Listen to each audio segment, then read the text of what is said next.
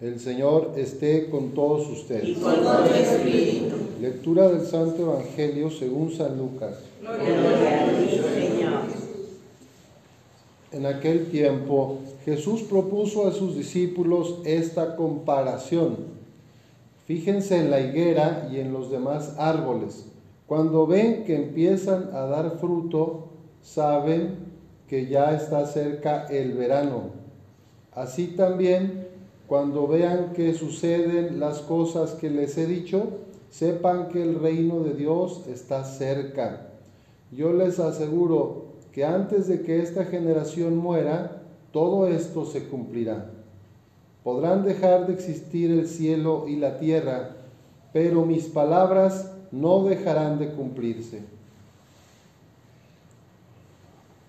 Esta es palabra del Señor. Gloria a ti, Señor Jesús. Pueden tomar asiento. Estábamos escuchando en estos días lecturas de corte apocalíptico relativas al fin de los tiempos. El género apocalíptico es un género no para meter miedo, al contrario, es para meter esperanza, para infundir esperanza. Los falsos profetas a veces toman textos del Apocalipsis para espantar a la gente, profetas de calamidades. En realidad, el texto está escrito, tanto el Apocalipsis como los evangelios de género apocalíptico, para hablar de la supremacía de Dios creador y de que Cristo es el supremo capitán que va a poner a todo y a todos a los pies del Padre. Todo será recapitulado en Cristo al final de los tiempos. No pasará la palabra de Dios. Podrán dejar de existir el cielo y la tierra, pero mis palabras no dejarán de cumplirse. La promesa es que al final de la historia, de nuestra historia con minúsculas, mi historia personal, y la historia con mayúscula de la creación, de la humanidad, va a estar Dios. Dios será todo en todos. Ahorita hay, como dice el Apocalipsis, como dice la lectura apocalíptica de Daniel, el profeta Daniel en la primera lectura, hay un sueño donde aparecen varias bestias, una con cabeza de león y alas de águila, otra con cabeza de leopardo, con cuatro alas, otra más fea, todavía hay un oso, pero hay uno que no, dice de qué es la cara, pero tiene diez cuernos, y de uno de los cuernos sale otro cuerno y de repente rompe tres cuernos y de ese cuerno hay una boca que emite blasfemias.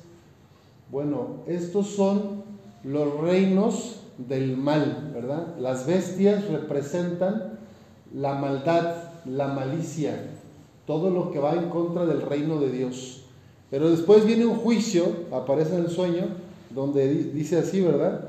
Hay un, hay un, este, hay un juicio donde hay un, un, hombre de blanco, está sentado en un trono y de repente pues hay un, hay un juicio y estas bestias son acabadas, eliminadas. O sea, se acaba el mal, se acaba lo malo, se acaba lo que afecta a los hijos de Dios. Y entonces viene unos cielos nuevos y una tierra nueva. La lectura de hoy del Evangelio nos dice, bueno, cuando ustedes vean que brotan los frutos, se acerca ya el verano. Quiere decir que pues también el reino de Dios ya está cerca, o ya está en medio de nosotros, ya está en medio de nosotros.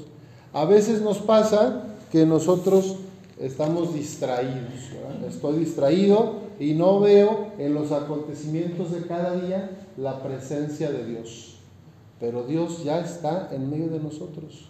Yo les quiero preguntar, ¿en qué encuentras tú la belleza del reino de Dios en tu cotidianidad? ¿En dónde has visto o has experimentado a Dios en tu día?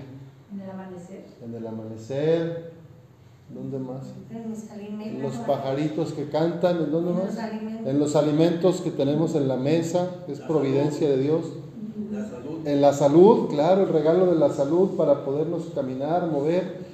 Pues así pasa que estamos rodeados de presencia del reino, de brotes de paz, de cariño, de justicia, de amor. Pero a veces como que nos ganan la distracción de las bestias. Yo tengo cuatro bestias que se me ocurren ahorita que están afectando mucho a la humanidad, ¿verdad? Que están como burlándose del proyecto de Dios. Una es la, la, cuestión de las adicciones, ¿verdad? Las personas que tenemos distintas adicciones a sustancias, al alcohol y toda la violencia desatada por el tráfico de las drogas. Esa es una bestia que se burla todo el tiempo, desde hace décadas, del plan de Jesús, del reino.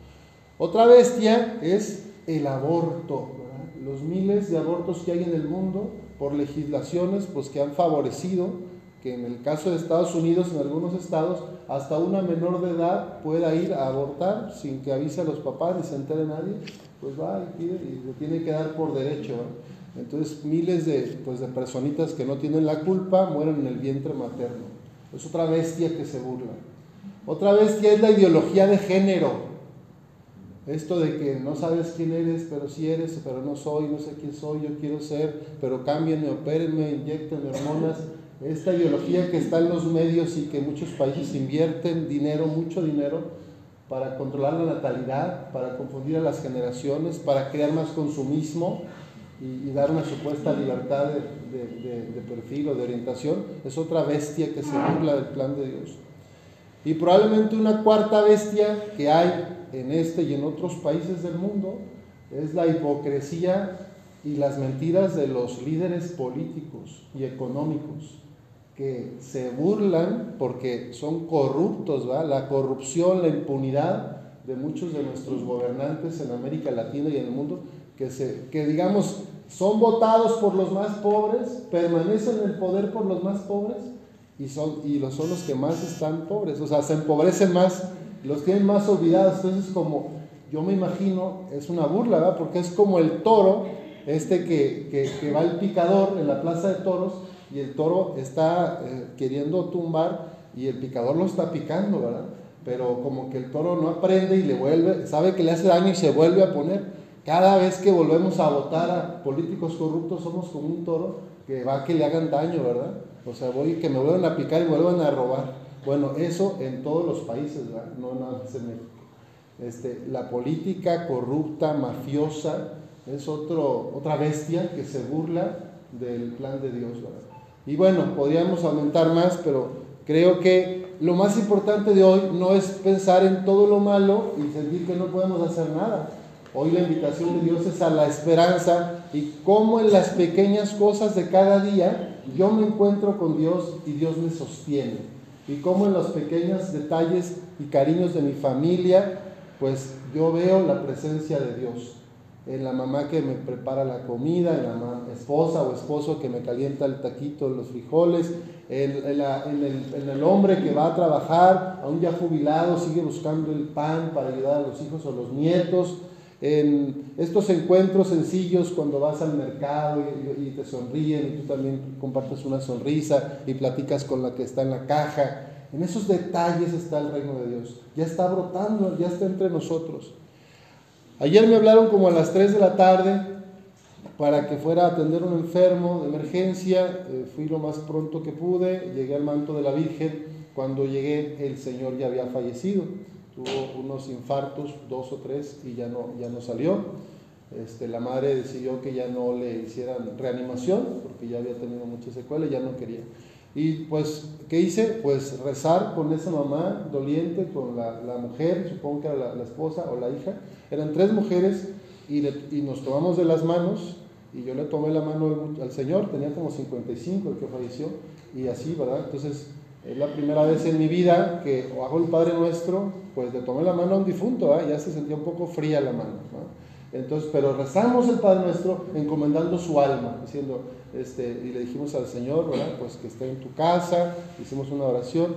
Y yo, pues digo, cada vez que veo una persona que fallece o que acaba de fallecer, pues yo me encuentro con mi propia muerte, ¿verdad? Yo también un día seré llamado y es bueno darnos cuenta de esta realidad, ¿verdad? Este final del que habla el Evangelio, pues el primer final es mi propio final, ¿verdad? El juicio particular. Este, no pasará esta generación sin que, ningún, sin que una de estas palabras se cumpla. O sea, pues yo ya este, más pronto que tarde también Dios nos va a llamar. Entonces, no para vivir con miedo, sino para preguntarme en qué estoy invirtiendo mis días, a qué le dedico más tiempo, a la crítica, a los chismes, a la calumnia, a los vicios. O mejor se la dedico al amor, al cariño, al respeto, al crecimiento mío o a los de los demás, a la caridad. Cada quien sabe, ¿verdad? Pues pidamos a Dios que nos ayude a invertir los meses o años que nos quiera regalar, a tener una actitud vigilante y a contemplar cómo hay tanta belleza en lo más ordinario. Vivir con esperanza es diferente cuando tenemos la palabra de Dios. Hoy es día de la divina providencia y la primera providencia, por eso la invitación de que tengan su misal, es la palabra de Dios. ¿Creen ustedes que la vida de una persona puede cambiar si todos los días contempla y ora con la palabra de Dios? Sí. ¿Creen que es diferente? Yo conozco personas que dicen, yo empecé a cambiar a partir de que empecé a acercar a la, Biblia, a la palabra. Entonces, bueno, es la gracia, no es de un día para otro, puede durar meses o años, pero es una esperanza que tenemos que aquí no hay mentira. Todo lo que hay en la palabra es verdad y es salvación para, nuestro, para nuestra vida, para nuestras relaciones. Pues que el Señor nos ayude y que podamos también ser anunciadores de esta buena palabra, de esta buena noticia para los demás. Que así sea.